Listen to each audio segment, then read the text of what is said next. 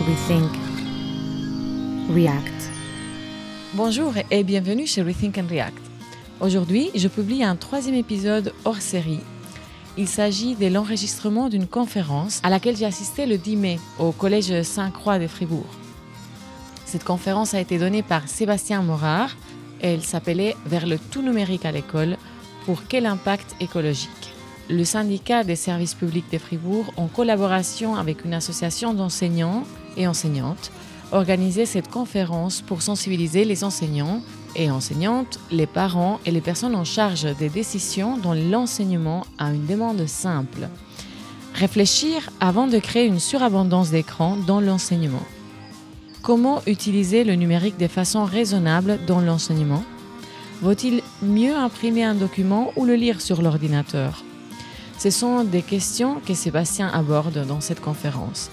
J'espère que cet enregistrement vous permettra de vous faire un avis plus éclairé sur la question du numérique à l'école et même en dehors de l'école. Mais avant de vous laisser, rappelez-vous que dans la description de l'épisode, il y a toujours euh, les références.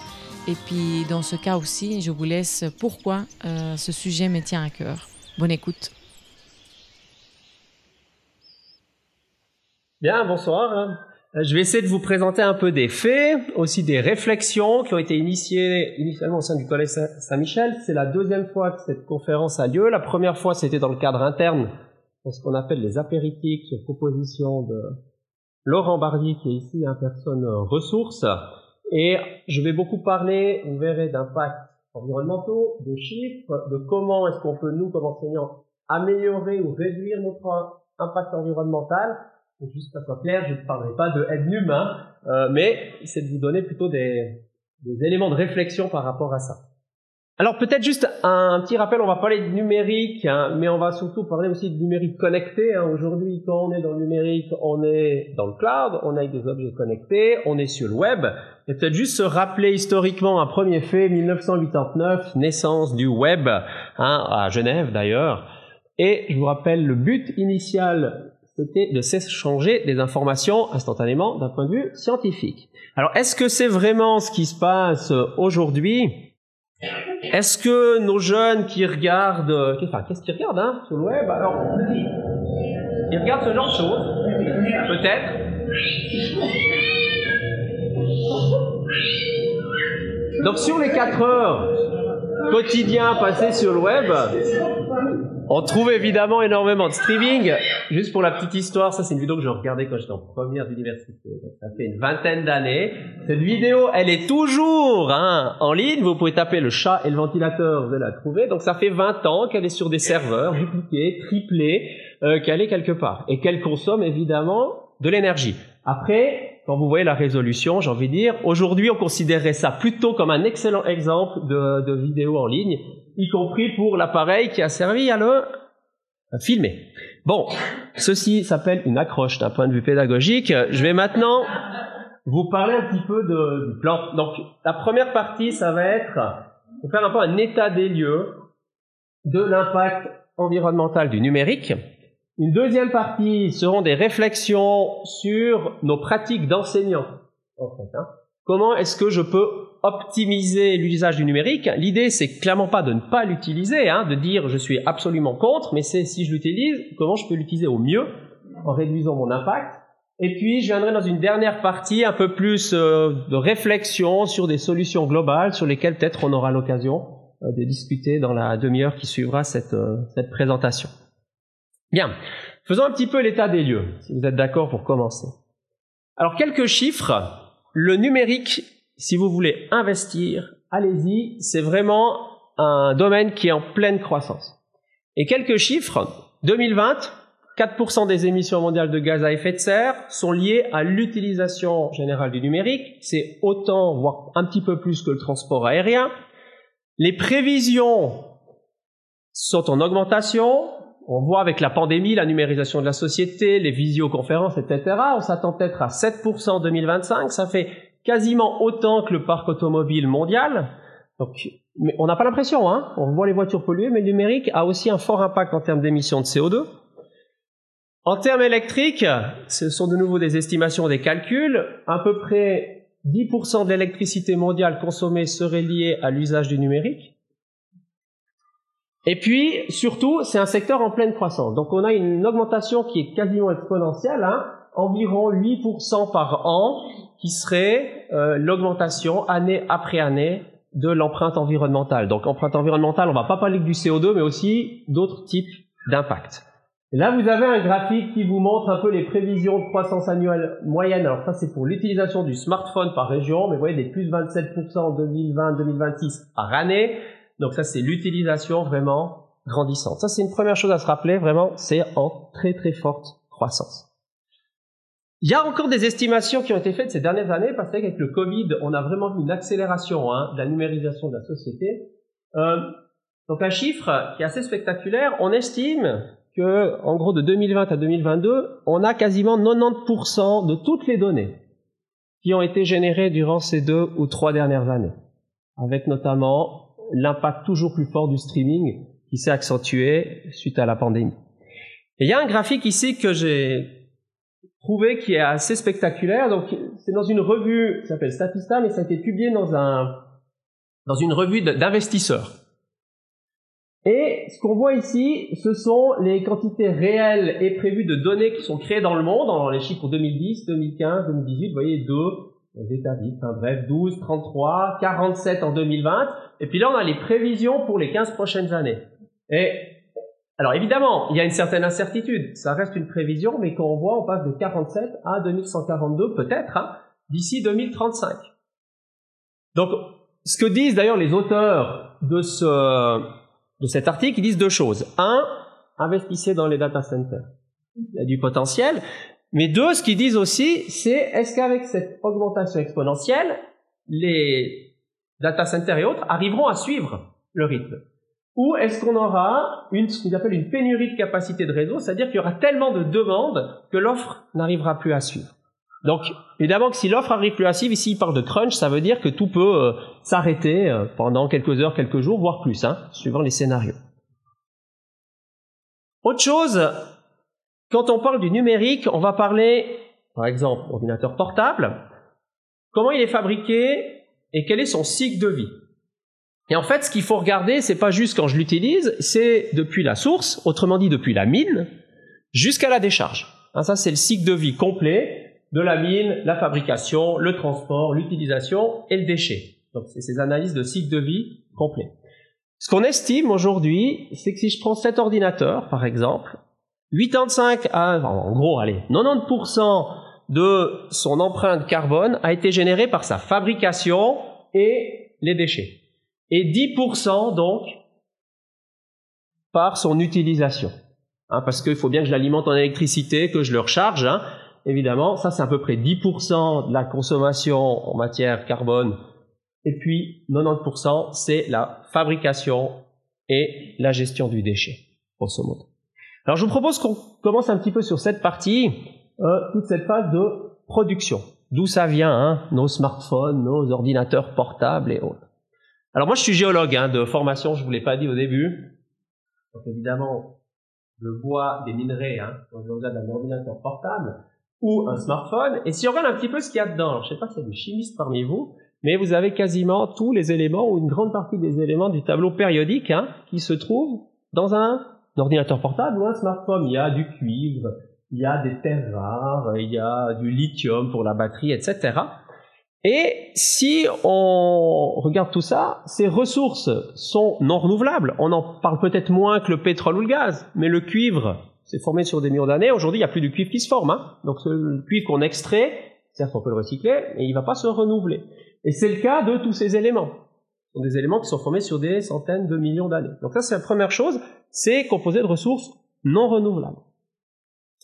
Et si je fais une parenthèse géopolitique, ce sont, ou ça devient, des ressources stratégiques. On a l'ordinateur portable, on a les éoliennes, on a les panneaux solaires, enfin on a tous les aspects en fait de ces minerais, les voitures électriques, etc., qui en demandent. Donc l'Union européenne, mais aussi la Suisse ou les États-Unis considèrent que ce sont des ressources stratégiques et qui aujourd'hui contrôle la plupart de l'extraction de cette source, c'est la Chine, en l'occurrence, euh, notamment pour les terres rares, le Congo pour le cobalt, etc. Donc ça, c'est un petit peu de géopolitique. Hein. Et puis peut-être le dernier aspect, c'est que ces ressources, on peut les recycler. Le cuivre, par exemple, il est théoriquement recyclable à 100%. Et actuellement, évidemment, le coût de recyclage n'est pas assez intéressant hein, par rapport au coût d'extraction. On sera obligé de le faire, hein, Mais c'est pas le cas de toutes les ressources. Il faut bien penser une chose, un smartphone, il y a tout ça dedans. Donc avant de recycler, il faut tout séparer. Ça, ça va consommer beaucoup d'énergie et on n'a pas forcément d'ailleurs la technologie actuellement qui est suffisamment efficace pour le faire. Une phrase. De Frédéric Bordage, j'en parlais plusieurs fois, il est fondateur du Green IT, c'est l'association qui milite pour du numérique mais vert d'une certaine façon, qui dit la chose suivante, le numérique est une ressource critique d'un point de vue géopolitique ou économique, non renouvelable, qui s'épuise inéluctablement, et au rythme actuel, alors que c'est aussi une prévision, cette ressource sera épuisée d'ici ou dans 30 ans. On y reviendra après, mais on se rend compte qu'effectivement, en matière de durabilité, il faut peut-être réfléchir à certaines pratiques extractives. Je ne vais pas développer plus l'aspect un peu géopolitique, mais si ça vous intéresse, je vous renvoie vers deux ouvrages qui sont, peut-être vous avez lus, qui sont vraiment excellents, de Guillaume Pitron, d'ailleurs qui conseille la Commission européenne hein, au niveau politique. Donc c'est quelqu'un, un journaliste scientifique qui écouté. Premier, la guerre des métaux rares, à se cacher de la transition énergétique et numérique, et l'enfer numérique, qui est le deuxième ouvrage qui suit. Euh, c'est une excellente lecture que je peux que vous conseiller. Ceux qui ont envie de passer juste 25 minutes pour commencer. Il y a eu un géopolitis hein, aussi, rare l'Eldorado, pour l'interrogation, qui fait un petit peu un état des lieux de ces ressources géologiques. Bon. Parenthèse géopolitique à part, quel est l'impact maintenant de la production d'un ordinateur portable ou d'un smartphone ou d'un ordinateur vous avez l'ADEME. L'ADEME, c'est l'Agence pour la transition écologique en France, donc qui est un organisme de l'État, qui a publié énormément de rapports, notamment dans les dernières années, j'y reviendrai, qui sont vraiment super intéressants. Et ils ont notamment fait la chose suivante, pas que pour le numérique, mais aussi pour les lave-vaisselle, etc. Ils ont calculé ce qu'on appelle l'indicateur MIPS, c'est-à-dire pour faire cet ordinateur portable qui pèse, je sais pas, quelques centaines de grammes. Combien est-ce qu'on a dû utiliser de matériaux Alors, sans détailler, mais en gros, un ordre de grandeur, hein, pour un téléphone portable de 150 grammes, en fait, c'est 150 kilos de ressources qu'on a dû extraire pour arriver au produit fini. Donc, en fait, c'est un extractivisme, si vous voulez, qui est assez important pour créer ces appareils de, de très haute technologie. Euh, vous avez le rapport ici, hein, modélisation et évaluation des impacts environnementaux. Il y a le lien, ça date de 2018, je sais pas, peut-être Mathieu mettra à disposition le PDF de la présentation, puis vous, vous pourrez les consulter par vous-même si vous le souhaitez euh, ultérieurement. Voilà, toujours avec ce MIP, c'est un exemple de tableau euh, où on compare pour l'ordinateur portable. Donc si on prend le MIPS Cradle to euh, Grave, donc de la mine jusqu'à la décharge, vous voyez, pour l'ordinateur portable, c'est un rapport de 711, pour l'ordinateur TIC de 500 si c'est de la bureautique, ou de 1200 si c'est euh, pour du gaming ou très haute performance. Mais on est dans des rapports de plusieurs, dans de grandeurs, de centaines, voire de milliers, entre ce qu'on extrait et le poids final. Tout ça pour vous dire quoi? Euh, Tous les spécialistes, hein, quelle que soit leur, leur euh, politique d'ailleurs, le disent, il y a une importance fondamentale, c'est de faire durer les équipements. Parce que si j'en change, je change un portable chaque six mois, ça veut dire que je dois extraire hein, ces ressources aussi chaque six mois. Alors, vous avez une étude de l'ADEME de 2019. Ils ont essayé de modéliser, d'évaluer si je prolonge la durée de vie de mon appareil, quel est le, bénéfique, euh, ben, pardon, le bénéfice d'un point de vue, par exemple, des émissions de CO2. Alors, eux, ils partent de l'hypothèse suivante, je prends pour l'ordinateur portable, qu'un ordinateur portable a une durée d'usage totale de 6 ans en moyenne. C'est la durée qu'ils estiment. Donc normalement, quand j'achète un portable, je le garde pendant 6 ans.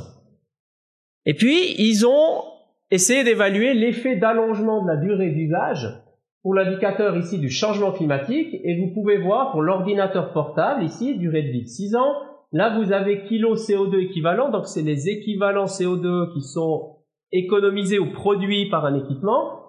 Si je prolonge d'un an, c'est la courbe bleue, de deux ans, c'est la courbe orange, de trois ans, c'est la courbe grise. typiquement, avec la courbe grise, c'est 60 kg CO2 équivalent économisé par rapport à si je l'avais utilisé que 6 ans. Hein, évidemment, parce qu'il va durer 9 ans, et puis pendant 3 ans, j'ai pas besoin d'en utiliser un autre, ou d'en acheter un autre. Donc il y a réellement, hein, ça, ça semble assez évident, mais un impact assez important des réductions d'émissions de CO2. Maintenant, quand j'ai vu ces chiffres, je me suis quand même posé une question. 6 ans. Pour un, ordinateur portable. Est-ce que ça dure vraiment 6 ans? Alors, autre chiffre ici, publié aussi dans des études en France. Euh, dans les faits, ils ont fait une enquête, c'est-à-dire après combien de temps les gens qui achètent un ordinateur le renouvellent? Alors je parle pas du smartphone, vous avez peut-être vu il y a pas longtemps euh, dans la RTS en Suisse, on le renouvelle très très fréquemment, des fois c'est chaque six mois. Mais pour l'ordinateur portable, il y a en gros 6% des gens qui le renouvelaient après deux ans, 25%, 24 après trois ans, 32 après quatre ans. Donc en gros, deux tiers arrivent pas à six ans. Ils ont renouvelé déjà après quatre ans. Et puis, plus de 6 ans, il y a 15% seulement qui le gardent. Ça, c'est plutôt les, la réalité des faits. Donc, autrement dit, on voit qu'il y a encore du potentiel, hein, euh, que ça soit de sensibilisation, mais peut-être aussi qu'on le renouvelle après 4 ans parce qu'il y a de l'obsolescence logicielle, peut-être parce qu'il est cassé. On peut se poser la question au milieu scolaire, euh, combien de temps vont durer hein, les ordinateurs de nos collégiens, ou combien de temps vont durer peut-être les futures tablettes ou ordinateurs euh, à l'école obligatoire. Si je continue, je vous ai parlé un petit peu de la production. Quelle est l'empreinte carbone d'un ordinateur portable? Alors là, on a pour la fabrication, vous avez les différentes composantes, combien ils consomment en moyenne, de nouveau des équivalents CO2, donc à peu près 160 euh, en tout. Il y a l'aspect assemblage des composantes et l'aspect transport, donc ça c'est la fabrication. Et puis si on regarde la consommation, je vous ai dit en gros c'est 10%. Alors ce 10%, ça dépend de comment il est alimenté. Et là, dans cette étude, ce qu'ils ont fait, c'est qu'ils ont comparé des pays entre eux. la France, typiquement, très faible émission de CO2 durant une durée d'utilisation de 4 ans, donc on est passé de 6 à 4. Euh, pourquoi l'électricité française est essentiellement produite par du nucléaire, qui en phase de production hein, n'émet pas ou très peu de CO2. Euh, puis ils ont comparé avec la Chine. La Chine, en 4 ans, en fait, c'est 50-50. Hein. Pourquoi? Parce qu'en Chine, même s'ils sont les leaders en matière d'énergie renouvelable, ils se chauffent quand même, enfin, ils s'électrifient quand même beaucoup au charbon. Encore. Donc ça va vraiment dépendre des sources de production. Où est-ce qu'on en est en Suisse? On peut regarder quelle est notre empreinte pour la recharge, c'est-à-dire pour la production d'électricité. On est parmi les meilleurs en termes d'intensité carbone. Pourquoi? Si on regarde notre mix électrique, 60% d'hydraulique, 30% encore plus ou moins pour l'instant de nucléaire, un petit peu de renouvelable, un petit peu de gaz. Et donc on a une électricité qui est décarbonée en phase de, de production d'électricité. Et puis pour d'autres pays, hein, l'Afrique du Sud, alors là évidemment qui sont quasiment intégralement au charbon, ça explose le bilan. Donc évidemment que ça va dépendre hein, de comment on produit notre électricité pour le bilan carbone de la recharge. La Suisse, on va dire, on est quand même plutôt bon élève ou en tout cas on a une source d'électricité peu émettrice de CO2. Il y a d'autres soucis, mais niveau-là, c'est plutôt pas mal. Consommation électrique d'un ordinateur, justement. Bon, les chiffres veulent pas forcément dire grand-chose. Par contre, il y a une autre donnée, c'est que sur tout ce qu'on consomme, il faut voir ce qu'on consomme à perte. Et il y a une étude de l'Office fédéral de l'énergie qui a essayé de calculer, ok, pour un appareil, qu'est-ce qu'il consomme, et puis qu'est-ce qu'il consomme quand on l'utilise, ça on peut comprendre, mais il consomme aussi quand on ne l'utilise pas. Typiquement, ça c'est pour différents, enfin, différents appareils électriques, un ordinateur de bureau, en gros, il y a 10% du temps, il est allumé alors qu'on ne l'utilise pas. Donc c'est soit de l'énergie de veille, soit d'énergie qui est inutilement utilisée.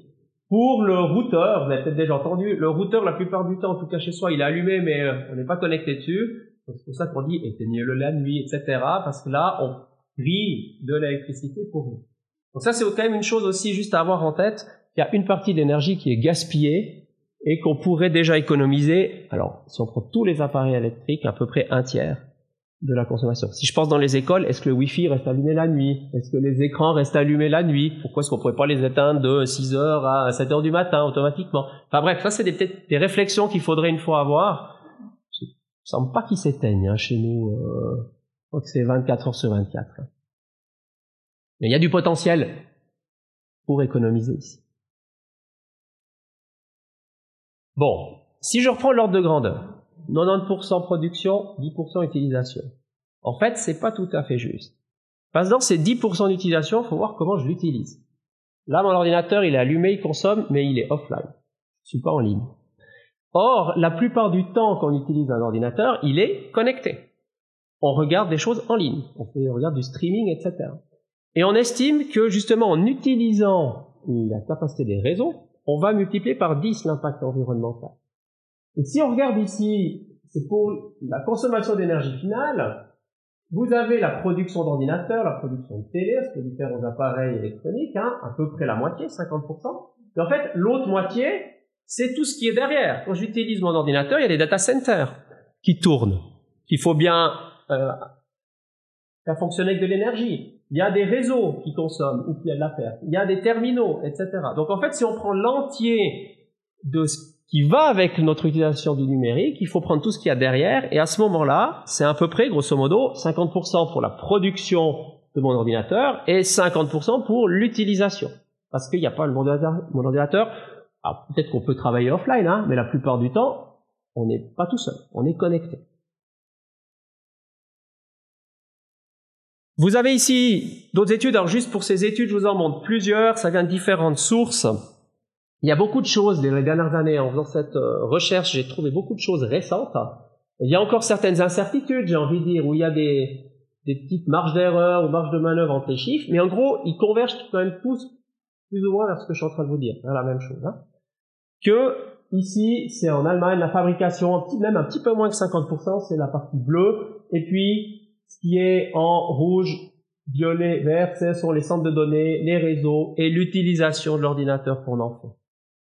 Et tout ça pour, si je fais une petite phrase de résumé que j'aime bien de justement euh, Guillaume Pitron, l'auteur des deux livres que je vous ai présentés avant, euh, être bas carbone ne suffit pas. En Suisse, pour par exemple produire l'électricité, on est bas carbone, mais il faut aussi être basse ressource, ou il faudrait être basse ressource aussi euh, en matière de numérique. C'est-à-dire que ce qu'on extrait, hein, si on arrive à réduire un petit peu ce ratio, ce serait tout à fait utile. Ce qui peut, enfin maintenant, nous intéresser, puis intéresser aussi nos jeunes, c'est quelles sont les pratiques numériques qui consomment le plus. L'impact majeur en matière d'utilisation, c'est le streaming. Estimation que 80% des flux de données, c'est du streaming. Donc c'est de la consultation de vidéos. Ça peut être des vidéos scientifiques, hein, on l'utilise, qui sont très bien faites. Ça peut être des chats qui se restent crochés à un ventilateur, ou ça peut être encore autre chose. Et si vous voulez en savoir plus, je vous laisse regarder, une, bah, vous pourrez regarder chez vous une petite vidéo hein, du Shift Project. Shift Project, c'est un think tank qui parle justement de toutes ces questions de transition écologique. Le titre, vous voyez, accrocheur. Cette vidéo réchauffe le climat. Merci de la regarder parce que justement, elle va vous donner ces chiffres-là, hein, en gros, que je vous communique ici. Alors maintenant, si on regarde après, qu'est-ce qui est dans la vidéo, sans faire de détails, hein? Alors, la vidéo en ligne et les, autres vidéos en ligne, donc vidéo à la demande, donc j'imagine Netflix, etc. Euh, pornographique à peu près euh, 27%, l'étude, donc la musique haute, etc. Et puis vidéo, usage hors vidéo, recherche web euh, ou autre, c'est à peu près 20% de la consommation des, des flux de données. Donc on voit vraiment cet impact du streaming, c'est vraiment actuellement quelque chose de majeur et avec les nouveaux réseaux sociaux, pensez à TikTok, etc., on se rend pas compte, hein, mais qu'il y a une consommation qui est gigantesque en fait de, données là derrière. Je continue un petit peu pour comprendre tout ça. Euh, je vous ai dit, on a le terminal, notre ordinateur. Typiquement, prenons l'exemple de l'email. J'envoie un email. Un email, il fait quoi? Il va dans un data center qui est alimenté d'une certaine façon, et puis il va vers un, son destinataire, son ou ses destinataires. Alors, quelques chiffres, de nouveau, on estime 10 milliards d'emails toutes les heures. Je laisse faire le calcul, combien ça en fait. Et puis, si on regarde un email, combien de kilomètres il parcourt en suivant les câbles sous-marins euh, ou autres, alors on estime à peu près à 15 000 kilomètres de câbles, hein, distance moyenne, peut-être qu'il va dans un data center qui est très loin puis qui revient pour mon collègue de bureau qui est juste à côté. Euh, et on estime aussi que 60% sont non lus. Alors soit parce que on en reçoit tous plein les enseignants des emails, des fois on les lit en travers ou on les lit pas, soit parce que c'est du spam hein, souvent. Et en fait, ce spam, hein, ça consomme de l'électricité, de l'énergie, mais ça sert à rien. Donc de nouveau là, on est vraiment dans du gaspillage. Voilà, quelques chiffres hein, encore. Euh, 10 grammes de CO2 par newsletter quand vous êtes abonné, typiquement. Alors quand on rajoute euh, au nombre qu'il y a par heure ou par journée, ça commence à faire pas mal de kilos, de tonnes, hein, évidemment, de CO2 qui sont émis pour ces courriers. Tout ça pour vous dire quoi? Je pense qu'il faut être conscient d'une chose, parce qu'on parle du numérique, on a l'impression que le numérique, c'est immatériel. Hein, c'est léger, consomme rien. Et en fait, pas du tout. Euh, certains estiment même qu'en fait, le numérique ou l'infrastructure numérique, c'est la plus grande infrastructure matérielle hein, de l'histoire de l'humanité. Parce qu'on a des data centers, on en a à peu près plusieurs millions de terre. Alors souvent c'est des petits data centers, on a aussi des data centers gigantesques. Là c'est le plus grand du monde, hein, c'est 110 terrains de football. Et ça, évidemment, comme je vous ai montré la demande qu'il y a actuellement, il y en aura de plus en plus. Euh, il y a 1,3 million de kilomètres de câbles sous-marins hein, qui relient les continents. C'est par là que passent nos flux de données. Hein. Et plus ensuite des réseaux évidemment câblés euh, sur les continents.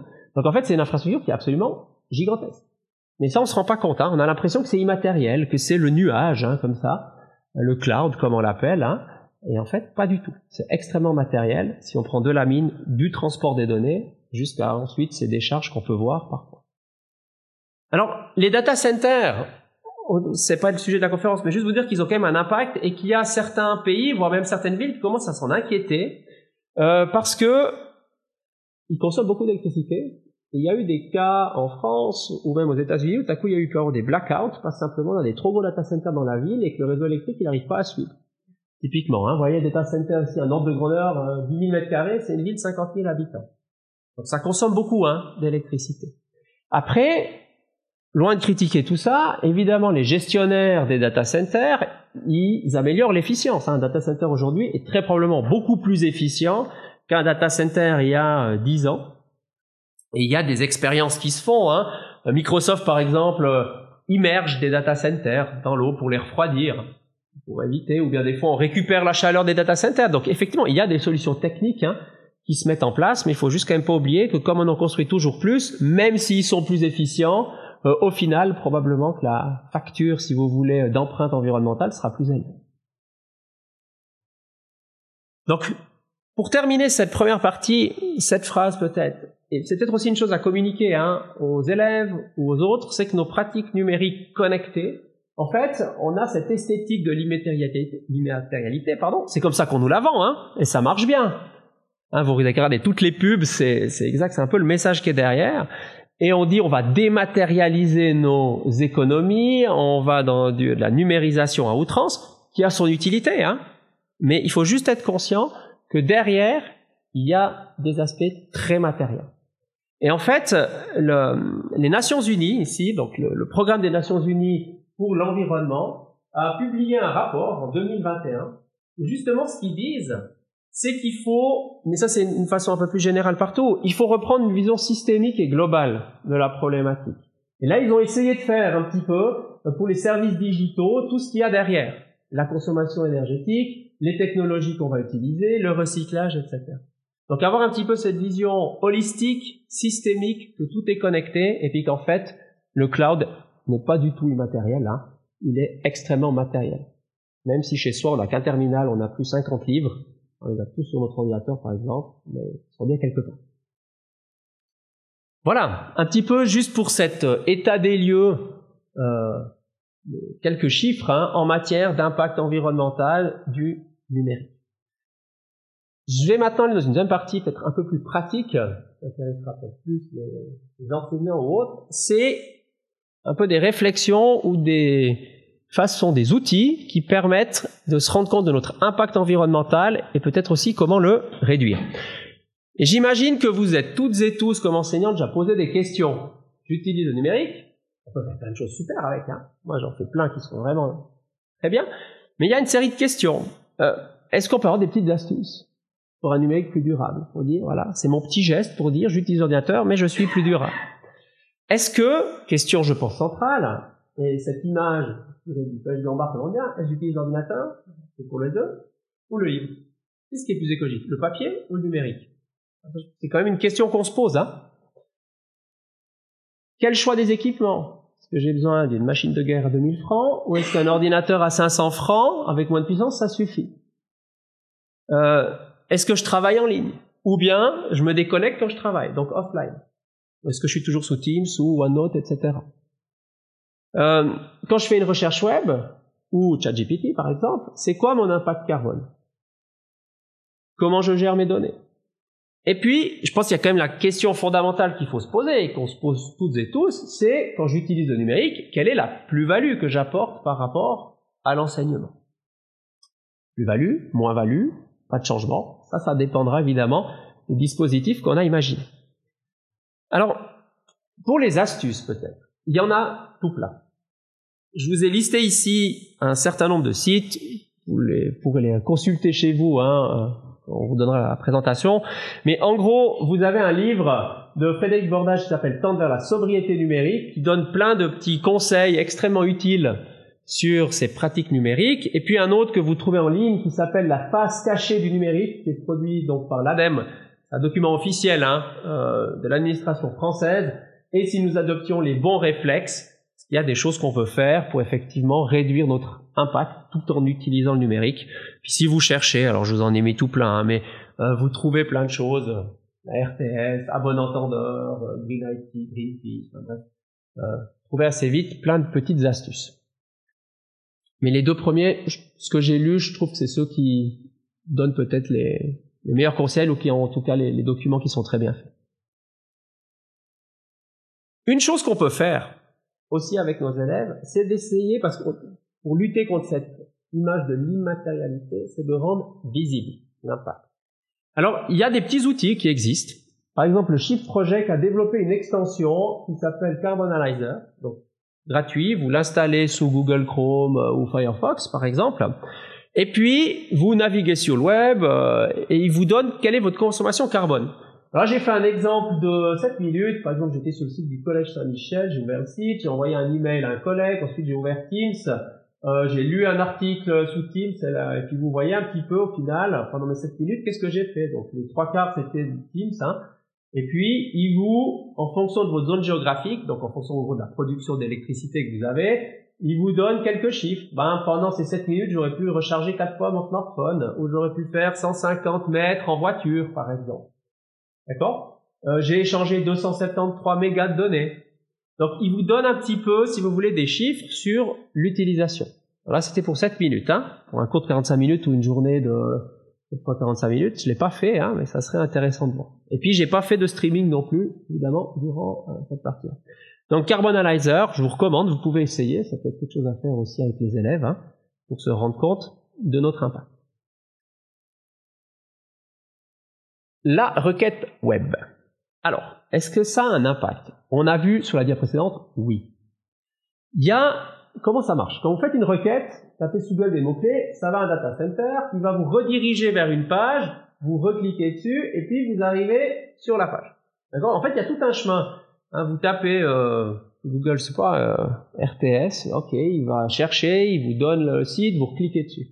Alors, certains conseils, c'est une chose toute simple pour des sites que vous consultez très souvent, c'est de les mettre en favori. Comme ça, vous allez directement à la source, sans passer par les serveurs de Google, euh, Firefox ou autres. Et certaines estimations, ça diviserait par quatre les émissions d'effet de serre. Parce que vous évitez ce long chemin vous allez directement au but.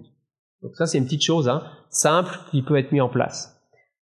Et puis, alors cette présentation, je l'ai pas fait avec ChatGPT. Hein, J'aurais pu lui demander fais-moi une présentation d'une heure hein, sur le numérique. Euh, qui est assez nouveau, mais il y a eu un article dans le temps euh, au début de l'année. Et quel est l'impact environnemental de ChatGPT? Alors c'est encore assez incertain, mais il y avait un ordre de grandeur de 300 fois plus d'énergie pour une requête ChatGPT qu'une requête Google. Or, vous avez certainement suivi que maintenant Google euh, et compagnie développent Bard, ChatGPT, donc on va dans l'intelligence artificielle, dans les moteurs de recherche maintenant, et ça serait intéressant de voir quel est l'impact environnemental. Pour l'instant, c'est un peu l'incertitude, mais a priori, il semble que ça soit assez important. Pour les vidéos, on utilise tous des vidéos en cours, peut-être qu'on utilise pour les élèves, peut-être qu'on les montre aux élèves. Il y a certains conseils qui sont donnés et ça peut paraître un peu contre-productif, mais certains disent qu'il faut préférer le téléchargement de la vidéo, la stocker en local et la consulter dans l'idéal hors connexion et pas de tout le temps faire du streaming. Surtout, j'ai envie de dire si c'est une vidéo qu'on va montrer à plusieurs classes ou qu'on réutilise. En fait, des produits qui sont extrêmement durables. J'avais une fois discussion avec un professeur de langue ancienne, c'est ces DVD hein, qu'il a depuis 20 ans. un certain, ou bon, peu moins de 20 ans, il remet à jour, hein, évidemment, mais qui regarde fréquemment. En fait, c'est un bien meilleur bilan carbone hein, que les vidéos en streaming. Donc préférez le téléchargement. Même chose peut-être pour les documents, préférez le téléchargement, puis ensuite travailler en local, donc hors ligne. Alors, je ne vais pas vous faire un cours, mais des fois, on peut la télécharger simplement, puis des fois même une vidéo streaming, vous avez des outils, ça peut-être vous avez des cours dans vos collèges qui permet, comme Street Recorder, d'enregistrer l'écran, ensuite vous convertissez, ah, vous faites votre montage et vous avez ensuite votre vidéo que vous pouvez stocker sur un support externe par exemple. Et si vous voulez encore aller plus loin, euh, le Shift Project a un tuto sur comment réduire le poids de la vidéo. je l'ai testé effectivement, des vidéos des fois qui font 200 euh, mégas, ça passe à 75 et tout en gardant une qualité qui est largement suffisante, hein, c'est pas du Full HD, hein, mais qui est largement suffisante pour visionner en classe. Donc ça, c'est des petites choses techniques hein, qu'on peut, euh, peut utiliser. Et puis peut-être une autre chose, en tout cas je parle pour secondaire 2 maintenant, tous les élèves ont un ordinateur portable, est-ce que c'est mieux que je mets une vidéo sous Teams, puis chaque élève regarde sa vidéo sur son ordi, ou bien est-ce que je me dis, fermez votre ordi, éteignez lieu, je vous la montre au bimère je vous laisse réfléchir, qu'est-ce qui est mieux entre 24 ordi qui tournent en, streaming et une vidéo en local en grand écran. Je parle pas même des ondes, hein, par de, l'écran. Mais bon, des, des, fois c'est des petits réflexes comme ça à voir, parce que c'est vrai que je pense que c'est une réflexion plus large. C'est pratique hein, le numérique, mais il faut juste penser que des fois c'est plus pratique, ça a un impact derrière. Autre chose, et moi je suis un très mauvais élève en la matière. Euh, pas la maison avec j'aime bien être assez ordonné avec euh, mes classeurs etc par contre je suis euh, probablement sous le syndrome de Diogène numérique hein. c'est-à-dire que j'ai tendance à tout entasser et à pas forcément faire le tri de mes données hein. et je pense que c'est le cas de tout le monde on est tellement soumis à un flux de données constant qu'il y a beaucoup de choses qu'on stocke dans notre boîte email par exemple mais qui nous servent plus à rien et de nouveau une estimation qui a été faite hein, dans ce rapport justement des Nations Unies, c'est qu'il y aurait que 6% des données stockées dans le cloud, donc qui consomment de l'énergie, hein, puis souvent qui sont dupliquées ou triplées hein, sur plusieurs data centers, sur plusieurs continents, qui seraient vraiment utilisées. Donc ça veut dire que 94% des données ne servent à rien, mais elles consomment de l'énergie, pour rien. Hein, ils appellent ça une décharge de données non utilisées, hein, en traduction en français.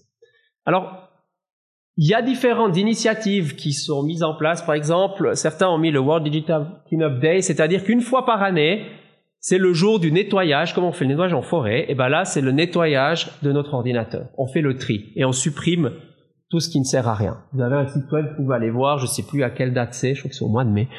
Euh, c'est un programme mondial. Alors, après, juste attention parce que ça a l'air très séduisant et c'est certainement utile. Certains mettent quand même un petit peu en, pas en cause, mais euh, l'utilité de ces mesures, euh, notamment Guillaume Pitron dit le plus important, c'est pas le nombre de gigabits sauvés, il y en a hein, évidemment, mais c'est le changement des mentalités. Parce qu'évidemment, on s'en rend pas compte. Hein, si j'ai 94% de déchets sur mon ordi, je les vois pas. Hein. Vous imaginez ça dans votre appartement? Là, on le verrait. Hein. Et de nouveau, c'est cette question du invisible. Alors, des astuces pour optimiser. Bon, vous en avez plein. Euh, par exemple, travailler avec Microsoft 365. Hein. Non. C'est ce que conseille Microsoft, une boîte affiliée. C'est pour ça que je vous l'ai mis. Mais il y a une chose, il y a plusieurs choses qui se disent qui sont vraies, euh, notamment les pièces jointes. Évitez les pièces jointes, mettez plutôt sur OneDrive, enfin sur un, serveur, et puis mettez le lien de téléchargement. Euh, c'est mieux qu'envoyer une pièce jointe à 150 destinataires qui fait euh, 10 mégas. Donc ça, c'est un petit astuce aussi. Préférez les liens de téléchargement aux, euh, aux pièces jointes. Bon, autre question, est-ce qu'il faut utiliser l'ordinateur ou le papier? Je pense qu'on s'est tous posé cette question-là. Et quand on dit, et vous avez déjà entendu ça de la part de collègues ou d'élèves, mais monsieur, pourquoi on a un strip papier Ça pollue. Hein, parce que quand on a du papier, on a dû couper des arbres. Et on voit bien. Et il y a cet argument, je prends la version numérique, c'est plus écologique. Et c'est vrai là, une étude de l'ADEME sur l'industrie du papier, le papier est une industrie polluante, hein, avec l'encre, avec euh, la production de papier, etc. Ça, c'est évident. Mais maintenant, est-ce que c'est mieux le papier ou est-ce que c'est mieux le numérique? Alors, il y a une étude, il y a deux études qui ont été extrêmement, sont extrêmement intéressantes. La première, elle date de 2011. Ils ont comparé, se poser la question, dois-je imprimer mon email? Parce que vous avez tous au fond des emails la petite feuille verte avec « n'imprimez pas cet email, c'est bon pour l'environnement ». Et ils ont euh, essayé d'évaluer l'impact CO2. Donc vous avez ici euh, les grammes équivalents CO2 de 0 à 100. Et puis là, le critère clé, en fait, c'est le temps de lecture. Le scénario ici, c'est j'ai un email d'un méga, qui est assez léger hein, comme euh, email, et puis la courbe bleue, c'est la lecture à l'écran, la courbe verte, c'est la lecture de l'email imprimé noir et blanc euh, recto verso sur deux pages, enfin deux pages par feuille recto verso, et puis en violet, c'est j'ai imprimé mon email recto une page par feuille. En fait, c'est assez surprenant, enfin moi j'étais assez surpris, mais après 3 minutes et 24 secondes, c'est plus avantageux de l'avoir imprimé recto verso noir et blanc que de continuer à le lire sur l'ordinateur. Et en termes d'émissions de CO2.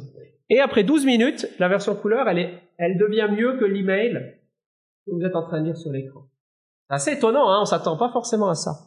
Et d'ailleurs, il y a même certains qui disaient, si un email est lu par beaucoup de collaborateurs, d'un point de vue écologique, c'est presque mieux de ne pas l'envoyer, mais de l'imprimer et de le faire passer bureau après bureau.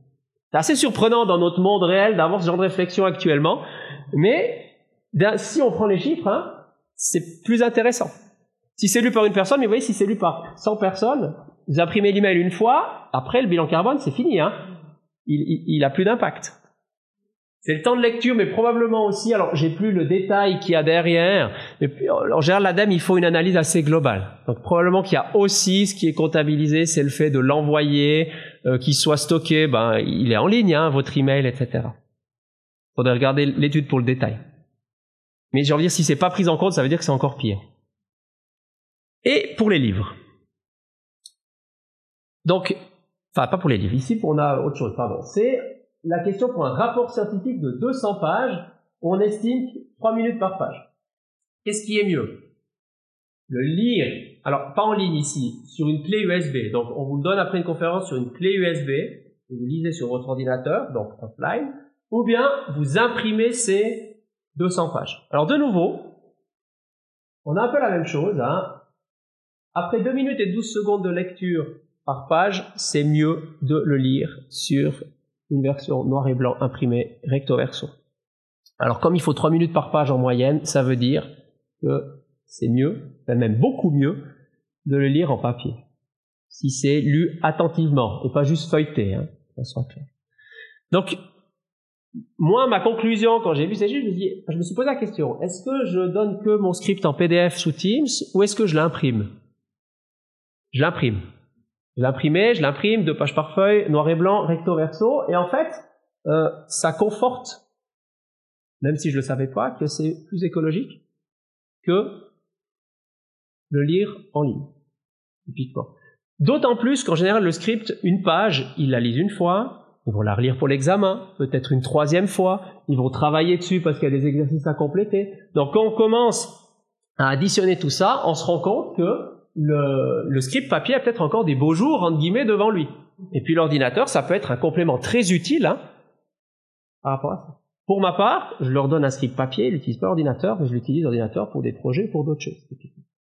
Inversement, si c'est des documents qui sont peu lus, type, tu pas, des dia PowerPoint euh, couleur, là, c'est peut-être mieux de les déposer sur un serveur puis qu'ils les consultent rapidement. Parce que là, ils vont pas passer ce temps dessus. Donc en fait, en fonction du temps de lecture, c'est vraiment ça que vous devez rappeler en fonction du temps de lecture, le papier des fois mieux, et puis à d'autres moments c'est le numérique qui est mieux, hein, évidemment. Il y a une étude encore plus récente, 2022, qui a fait le calcul pour, en comparant le livre papier, la liseuse et la lecture sur tablette. Alors c'est un petit peu la, même idée.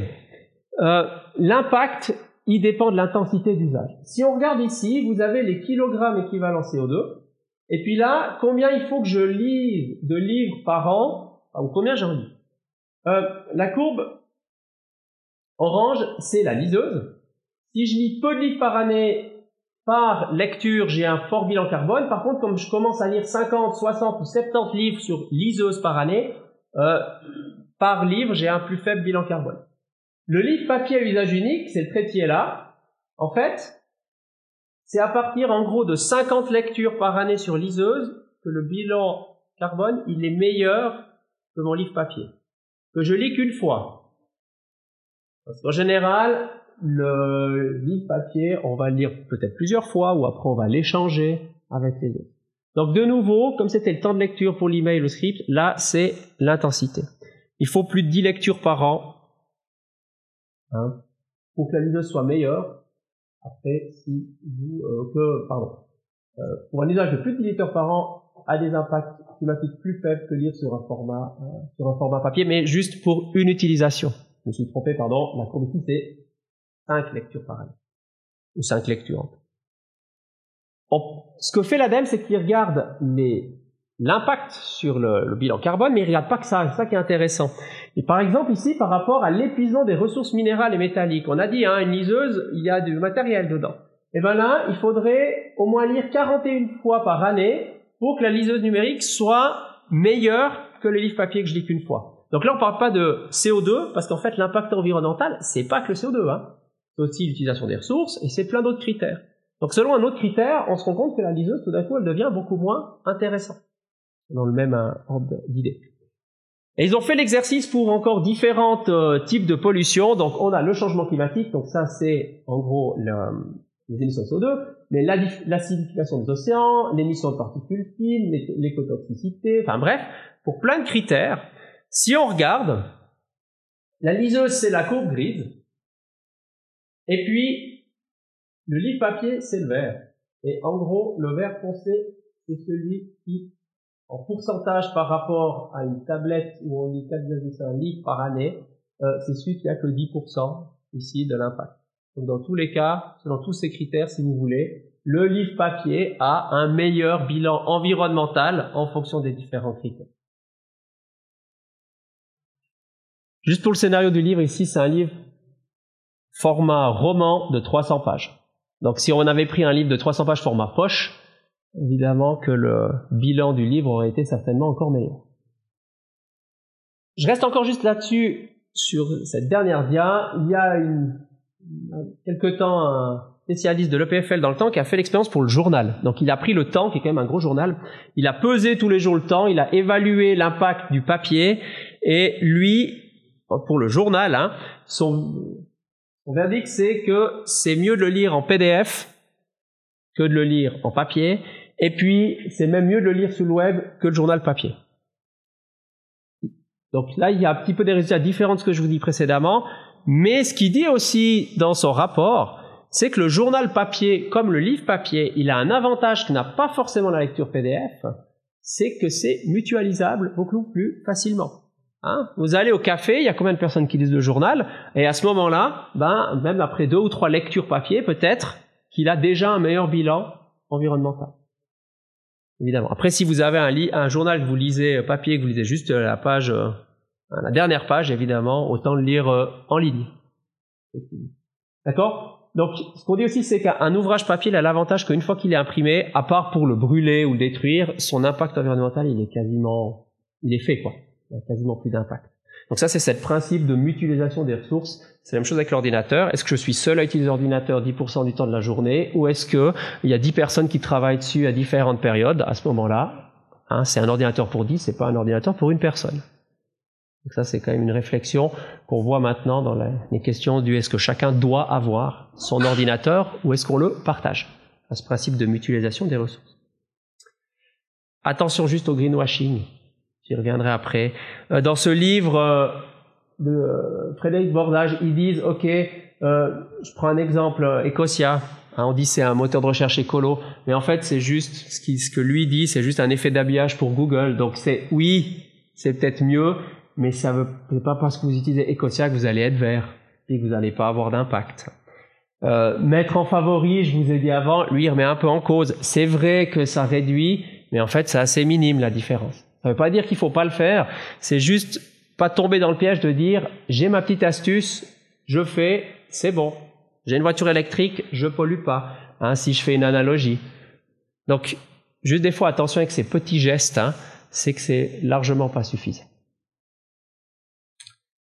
Et ceci permet d'aller dans la, peut-être d'entrer dans la troisième et dernière partie. C'est, pour les dernières minutes, un petit peu comment est-ce qu'on peut aller plus loin. Euh, je viens de vous dire l'astuce Ça, juste, c'est un film, c'est une parodie de Star Wars. Peut-être vous avez vu que ça s'appelle La folle histoire de l'espace. Je vous le recommande, c'est très drôle. Et la phrase, c'est pas la force soit avec vous, c'est l'astuce soit avec vous. Alors, l'astuce soit avec vous, mais c'est clair, ça ne suffira pas. Hein, il faut réfléchir au-delà de simplement dire j'ai mis mes liens en favoris, je suivais. Ça va plus loin. Si je prends l'État de Fribourg, l'État de Fribourg a une politique, hein, en tout cas on trouve sur sa page, d'aller vers un numérique plus responsable. Donc il y a des objectifs hein, par les politiques d'aller vers quelque chose de plus responsable. Euh, avec comme objectif de sensibiliser par exemple les collaborateurs aux enjeux environnementaux et sociaux du numérique. C'est un objectif. D'avoir une culture, je cite hein, ce qui est dans, dans le site, hein, culture numérique responsable qui doit précéder la stratégie et la technologie responsable et puis, euh, bon, on peut se poser la question comment est-ce qu'on peut faire ça? Alors, il existe hein, évidemment des, des façons de faire. Ça pourrait être former les gens. Hein, pour, ça, c'est au niveau du collège, hein, former les personnes ressources. Nous, on a un groupe durabilité. Pourquoi pas certaines personnes intéressées, voir la direction, suivre des cours de formation. Je vous donnerai après quelques liens. Et puis ensuite, avoir une formation hein, à ces thématiques-là, par exemple, à l'amont. Alors, Quelques exemples, hein. si ça vous intéresse, vous pouvez regarder, ou si vos établissements sont intéressés, il y a Itopie qui fait des formations sur les bonnes pratiques numériques, vous avez Canopé qui a des formations aussi euh, en payante hein, euh, euh, pour des stratégies de Green IT, Green IT Switzerland, etc. Certains de ces sites, pardon, sont sur justement la page du site de l'État, hein, sous la, la partie de numérique responsable.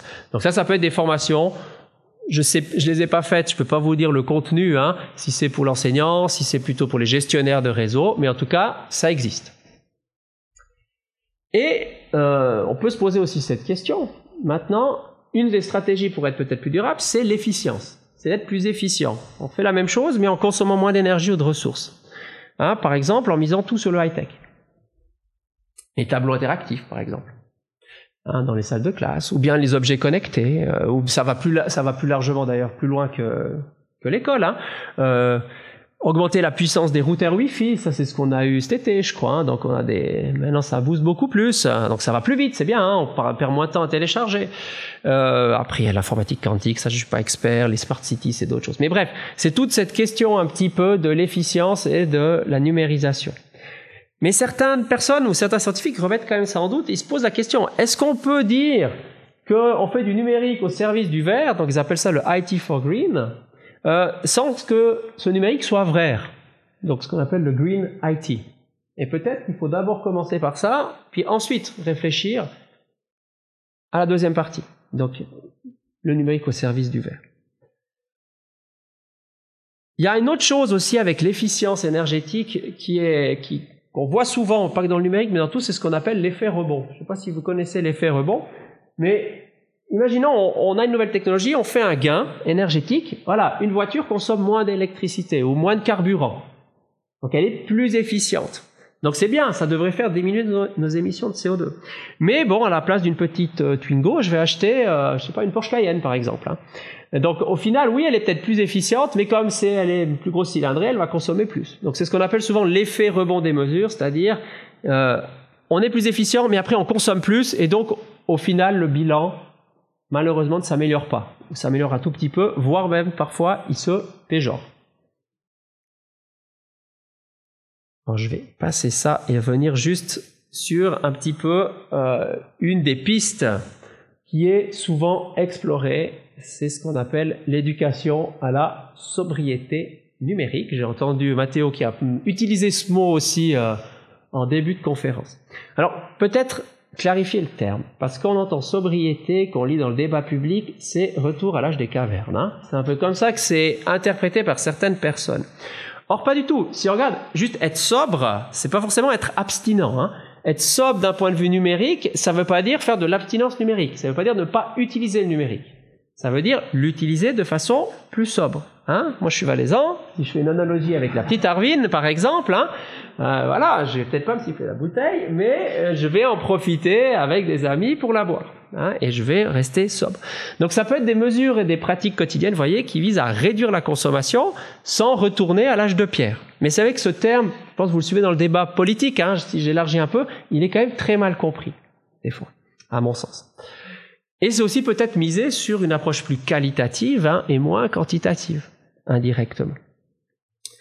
Et en fait, il y a un excellent rapport qui a été fait de nouveau par le Shift Project. le Shift Project, c'est pas des gens qui sont politisés, hein. vraiment un think tank euh, avec, des gens de différents horizons, et qui dit la chose suivante les opportunités numériques sont précieuses. On peut faire plein de choses avec le numérique, hein, il faut le dire. C'est extrêmement précieux ce qu'on peut faire avec le numérique.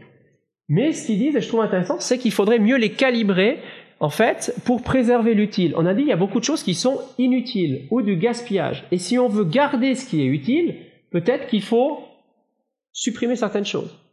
Qu'est-ce qui est essentiel ou non essentiel hein? C'était un débat qu'on a eu il y a quelques années pour d'autres choses, hein, pour les commerces par exemple. On peut se faire la même réflexion sur le numérique. D'accord? Et vous voyez, le être sobre à l'échelle de notre société, c'est réinventer nos usages pour qu'ils soient compatibles avec les contraintes climatiques. C'est pas les interdire, c'est pas les supprimer. C'est juste en être conscient de notre impact et de les calibrer pour que ça soit durable, tout simplement. Et dans ce débat-là, peut-être une autre chose, on peut se poser la question du low-tech ou du high-tech. Hein. Est-ce que les... il faut aller vers du high-tech comme on en vend? Est-ce qu'au contraire, on a une autre tendance, c'est du basse technologie, euh, ou peut-être simplement les deux? Vu que les deux sont utiles. Mais de nouveau, quel usage on en fait?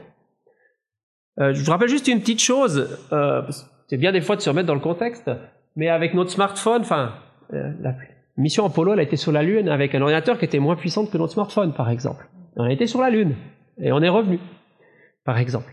Et d'ailleurs, dans le domaine spatial, si je fais une parenthèse, ce qu'on essaye à tout prix, ce qu'essayent à faire les scientifiques, c'est d'économiser chaque parcelle d'énergie. Hein Parce que contrairement à sur Terre, elle n'est pas on n'est pas gavé à outrance d'énergie. Donc ça c'est quand même une réflexion à avoir et juste quand on parle de low-tech ou d'high-tech, c'est de nouveau, c'est pas revenir à la bougie. Et je vous recommande ce livre aussi de Philippe euh, euh, qui est ingénieur en France hein, en informatique et qui a écrit un très bel ouvrage là-dessus justement. C'est pour certaines choses, hein, si on veut tenir compte des limites planétaires, on doit aussi aller vers des basses technologies comme on doit garder des hautes technologies pour certains secteurs. Donc de nouveau, c'est quel usage j'en fais. Alors quelques exemples peut-être de low-tech et high-tech. Un bon exemple de low-tech en matière de page web, c'est Wikipédia. Hein, si vous comparez à, un site actuel où il y a 36 vidéos qui arrivent, Wikipédia c'est extrêmement sobre et c'est extrêmement utile en plus et globalement bien fait. Euh, les pages web, juste un chiffre de nouveau, entre 95 et 2015 multiplié par 115. J'ai pas le chiffre pour 2023, mais probablement que le ratio, il est du même ordre de grandeur, voire peut-être même encore plus, hein, quand on regarde les pages actuelles. Alors, c'est marrant parce qu'il y, a, certains qui ont été dans l'extrême du low-tech, hein, ce qu'on appelle l'éco-conception éthique design, mais certains ont vraiment été euh, au minimum, c'est le low-tech magazine. Je trouve que c'est un petit panneau solaire qui fait tourner un site web complet. Et à certaines heures de la journée, ça marche pas, en particulier. Euh ce qui est assez intéressant, mais vous pouvez quand même le lire la plupart du temps, sauf qu'on n'a pas de soleil. Autre chose peut-être à réfléchir, c'est le choix des équipements. Je vous ai dit au début, il y a des ressources là-dedans, donc l'idée c'est vraiment de garder le plus longtemps, privilégier les labels de durabilité, et ça typiquement, ça pourrait être une recommandation qui est faite, je parle pour le secondaire 2 ici, hein, mais pour nos élèves du secondaire 2 qui doivent prendre maintenant un ordinateur portable, hein, c'est le projet et eh ben, euh, qui est des recommandations, je crois qu'il n'y en a pas pour l'instant, en tout cas j'en ai pas vu dans les recommandations de Fritic, sur des labels éco-conception. Hein. Ça existe hein, déjà, c'est déjà recommandé par euh, certaines personnes.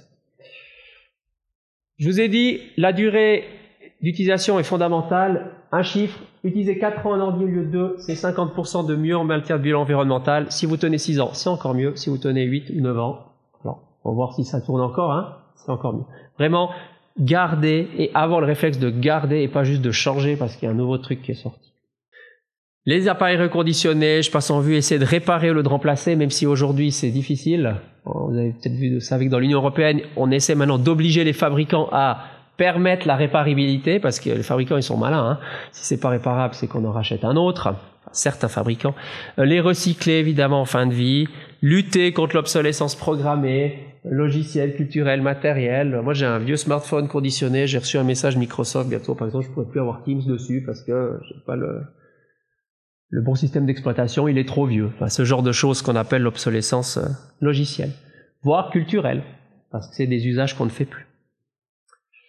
Et puis peut-être une autre chose à, mettre en place, ça serait intéressant d'avoir un monitoring hein, pour l'utilisation, en tout cas pour le collège, euh, combien de temps ils l'utilisent réellement, ils le gardent combien de temps nos élèves, leur portable, euh, est-ce qu'ils ont dû le réparer, etc. Juste scientifiquement, ça serait intéressant d'avoir un petit peu un suivi comme ça de ce projet euh, pour essayer d'évaluer la réparabilité et le choix des équipes. Je ne vais pas ouvrir le débat, c'est pour secondaire 2, mais juste, on peut peut-être réfléchir, qu'est-ce qui est mieux? Le BIOD, c'est-à-dire chaque élève prend son ordinateur, ça c'est le cas du collège. Pour l'école obligatoire, c'est une autre réflexion, mais c'est aussi du one-to-one, hein, il me semble. Ou bien, est-ce qu'on mutualise les équipements? Typiquement, c'est l'informatique. Qu'est-ce qui est mieux? Je ne veux pas répondre, hein, mais en tout cas, la question mérite d'être posée. Euh, d'ailleurs, les spécialistes, quand ils parlent du BIOD, disent attention, le BIOD, oui, c'est vrai qu'on peut se dire, on n'a qu'un ordinateur pour tout, mais déjà, si on parle de BIOD, on parle de l'employeur fournit l'ordinateur, comment est-ce que c'est vraiment mieux ou pas? Disons qu'il y a, ça reste sujet à débat, mais ça serait bien de le débattre. Alors, quelques idées pour terminer. Donc, mise en place, surtout pour le collège, hein. peut-être que ce n'est pas vos établissements, mais ça serait mettre en place une stratégie évidemment pour le collège, hein, à l'intérieur des établissements, comme le demande la stratégie suisse numérique. Hein. Vous voyez, ce, que dit la Confédération, c'est on veut une transformation numérique durable et responsable. Hein. Ça, c'est ce que veut le politique. Hein. Donc, ça serait bien de la mettre euh, en œuvre, en tout cas de réfléchir dans cette optique-là. Et puis, il y a une chose clé, tous les enseignants l'ont demandé, c'est de la formation. C'est-à-dire peut-être avoir quelles sont les bonnes pratiques typiquement en matière numérique. Peut-être qu'aujourd'hui, je vous ai donné quelques pistes de réflexion après, vous choisissez, vous choisissez pas. Hein, ça, c'est, on le fait de façon éclairée. Mais avoir des formations dans le domaine environnemental, mais aussi pédagogique ou autre, évidemment. Euh, quelques exemples pour le collège. Au début d'année, il y a une journée de formation à Office 365, enfin aux outils dont ont accès les, étudiants en première année. Ben, pourquoi pas aussi hein, euh, inclure des aspects hein, environnementaux là-dedans. Je me tourne vers les personnes qui s'occupent de ça. Ça peut être éventuellement imaginé ou bien pendant des cours, je ne sais quoi. L'autre chose clé, c'est la sensibilisation. Et là, je parle pour le secondaire 2. On a une grande chance au secondaire 2, c'est que bientôt on a une nouvelle maturité qui arrive, 2027, et qui veut vraiment développer des axes transversaux que sont l'éducation au développement durable, au numérique et l'éducation à la citoyenneté. Et je crois qu'il faudra vraiment saisir cette fenêtre d'opportunité pour réfléchir à inclure l'impact environnemental du numérique et son usage, son bon usage, ou son peut-être moins bon usage, là-bas dedans. Donc ça, c'est les aspects de sensibilisation à la durabilité, à l'utilisation du numérique. Ça peut être par le biais de débats. Alors, je donne un exemple à Saint-Michel, typiquement, on a mis en place plus de trois ans euh, au niveau du collège la jeunesse débat entre différentes classes, puis on propose des thèmes numériques en lien avec le numérique. Ça permet de discuter, de débattre aussi de ces sujets-là pour les élèves, des choses en général qu'ils connaissent pas, etc. Donc ça, c'est pour les enseignants des choses à imaginer pour euh, profiter de cette fenêtre d'opportunité de la nouvelle maturité. Et puis, passer à l'action. Alors, je pense qu'il est important pour nos élèves, quand on voit les chiffres là, c'est pas de les démotiver. eux, ils sont nés avec ça, mais c'est de développer une séance des solutions, plus largement que le numérique, qui soit positive. Hein, donc vraiment une approche positive, non partisane, politiquement parlant, sur l'éducation numérique. Ça, je pense, c'est fondamental parce que sinon, il y a un mur qui se forme généralement, puis l'effet, il n'est pas atteint, ou le but, il n'est pas atteint.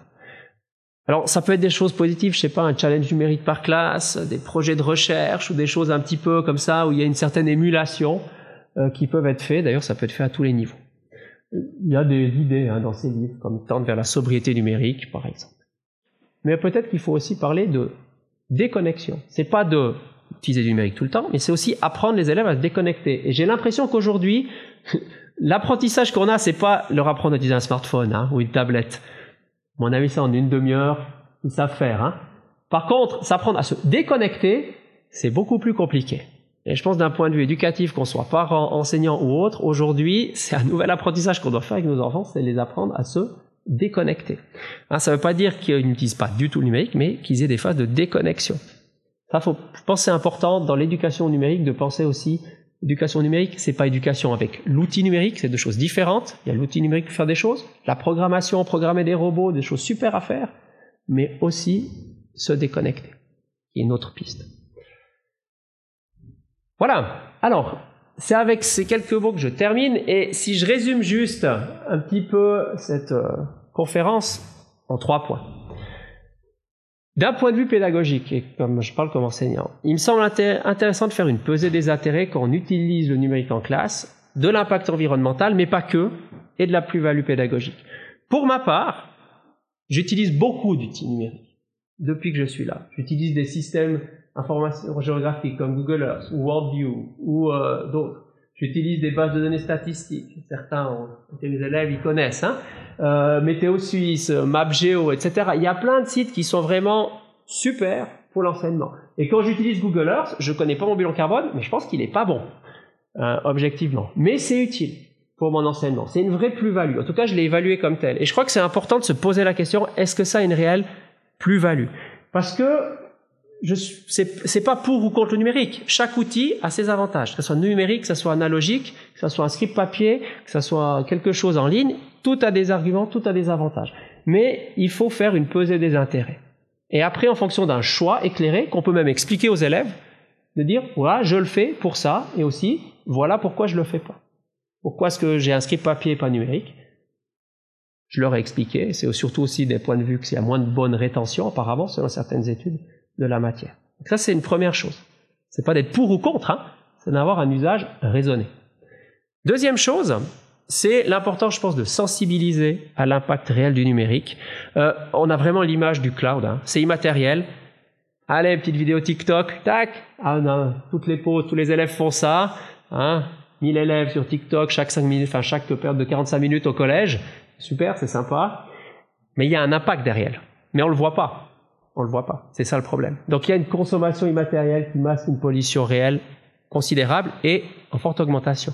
Et puis il y a cette nécessité pour se rendre compte, je pense, d'avoir développé la pensée systémique et la culture du débat par rapport à ces sujets-là, que ça soit une approche positive où l'élève s'implique dans la réflexion. L'autre chose, c'est apprendre les bonnes pratiques et à mon avis aussi la sobriété numérique. Ne pas céder aux sirènes du tout technologiques c'est la tendance marketing et ils sont meilleurs que nous hein, euh, pour ça. Si ça avait été un de ces personnes, probablement que vous serez parti avec plein de choses super tech à la fin. Mais juste être attentif à ça. Euh, allonger la durée de vie des appareils, je l'ai dit, ça c'est fondamental, hein, ça a un vrai impact sur euh, l'environnement et la préservation des ressources. Maîtriser les usages, ça c'est compliqué. Hein. Aujourd'hui les jeunes c'est 4 heures par jour hein, sur les smartphones, 4 heures, hors scolaire à peu près. Donc, si on commence à rajouter 8 heures, faites le calcul, ça fait plus de la moitié de la journée, ou à peu près la moitié de la journée. Donc, vraiment, la maîtrise des usages, aujourd'hui, je pense que c'est vraiment quelque chose de fondamental dans l'éducation. Et puis, ne pas condamner le papier, ne pas rester sur le cliché, le papier, ça pollue, je coupe des arbres. Des fois, le papier a un meilleur bilan environnemental qu'une lecture numérique. Mais ça dépend de l'utilisation qu'on en fait. Et pour terminer, peut-être quelque chose de plus large sur la réflexion. Je pense qu'il faut, alors c'est certes justement Pitron qui disait ça, un techno-discernement et de la résilience, c'est-à-dire qu'on peut avoir des solutions très hybrides, très low-tech, très high-tech, numériques, analogiques. On peut faire l'analogie avec l'énergie d'ailleurs. Euh, on veut développer les énergies renouvelables, c'est super, il faut le faire. Mais en même temps, il faut économiser, ce qu'on appelle les négawatts. Hein, ce qu'on a vu cet hiver quand on disait baisser le chauffage, c'est des négawatts. Bon, on a survécu, hein. On n'a pas plus mal vécu cet hiver que ça. Donc je pense qu'il y a vraiment les deux voies à explorer. Elles ne sont pas opposées, au contraire, elles doivent aller ensemble. Et peut-être, c'est une autre chose, pourquoi il faut le faire? Parce que de plus en plus de scientifiques le disent, si on ne le fait pas, au bout d'un moment, peut-être que le numérique n'arrivera pas à suivre. Donc il faut peut-être hiérarchiser nos usages pour qu'on puisse continuer à l'utiliser. Voilà la clé peut-être et la conclusion. Il ne s'agit pas de réaliser un retour en arrière, mais de fonder de nouvelles pratiques sur le formidable corpus de connaissances et d'expériences que nous avons accumulé jusqu'à présent, ce que dit justement Philippe Bouic dans son livre L'âge des low-tech, et je pense que ça résume assez bien, un petit peu en tout cas ma pensée, c'est pas pour ou contre, c'est cette vision un petit peu globale.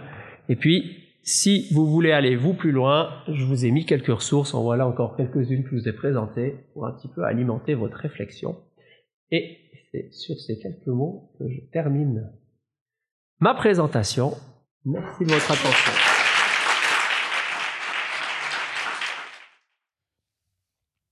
Merci d'être arrivé jusqu'ici. J'espère que cette conférence vous a plu. Et je remercie encore Sébastien Morard et le SSP des Fribourg de m'avoir laissé l'enregistrer.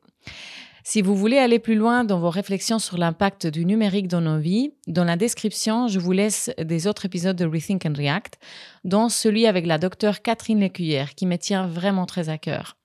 Dans cet entretien avec elle, on parle surtout des conséquences au niveau cognitif et social, aussi dans le cadre de l'enseignement. En plus, vous trouverez un épisode avec Samuel de la coopérative genevoise Itopie et Ivan et Estelle des Canopées. Si vous cherchez un outil pour sensibiliser et faire parler de l'impact numérique à vos élèves, je vous conseille la fresque du numérique. C'est un jeu collaboratif et il est parfait pour éduquer sur le numérique sans outils connectés ni informatique. Et en plus, on passe un bon moment. Pour finir, je souhaite juste rebondir sur une réflexion de Sébastien qu'il a fait durant sa conférence. À un moment donné, il a dit Pensons quel est l'usage que nous allons faire de l'ordinateur avant de l'acheter? Peut-être qu'un ordinateur à 500 francs suffit largement.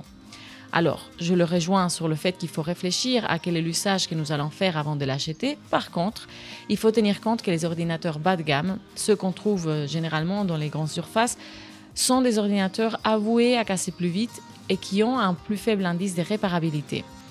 Vivement l'heure euh, où l'on pourra avoir les indices de réparabilité aussi en Suisse et dans tous les produits d'ailleurs. Par contre, euh, vous pouvez faire recours à la deuxième main et je ne vous dis pas d'aller acheter sur un Ibis ou Marketplace de Facebook. Moi, par exemple, j'ai acheté mon ordinateur portable à la coopérative Itopie et ceci sans regret. Je l'ai acheté il y a trois ans. C'est un ordinateur de la marque Dell qui d'ailleurs, dans un classement sur les ordinateurs les plus réparables, il apparaît en tête. C'est donc un ordinateur de gamme professionnelle reconditionné chez eux à Genève. Et maintenant, vous trouvez aussi Itopie à l'Université de Lausanne. Et il y a bien sûr des autres acteurs du reconditionné dans plusieurs régions ici en Suisse. Voilà, encore merci d'avoir écouté, prenez soin de vous et à très bientôt. rethink, react.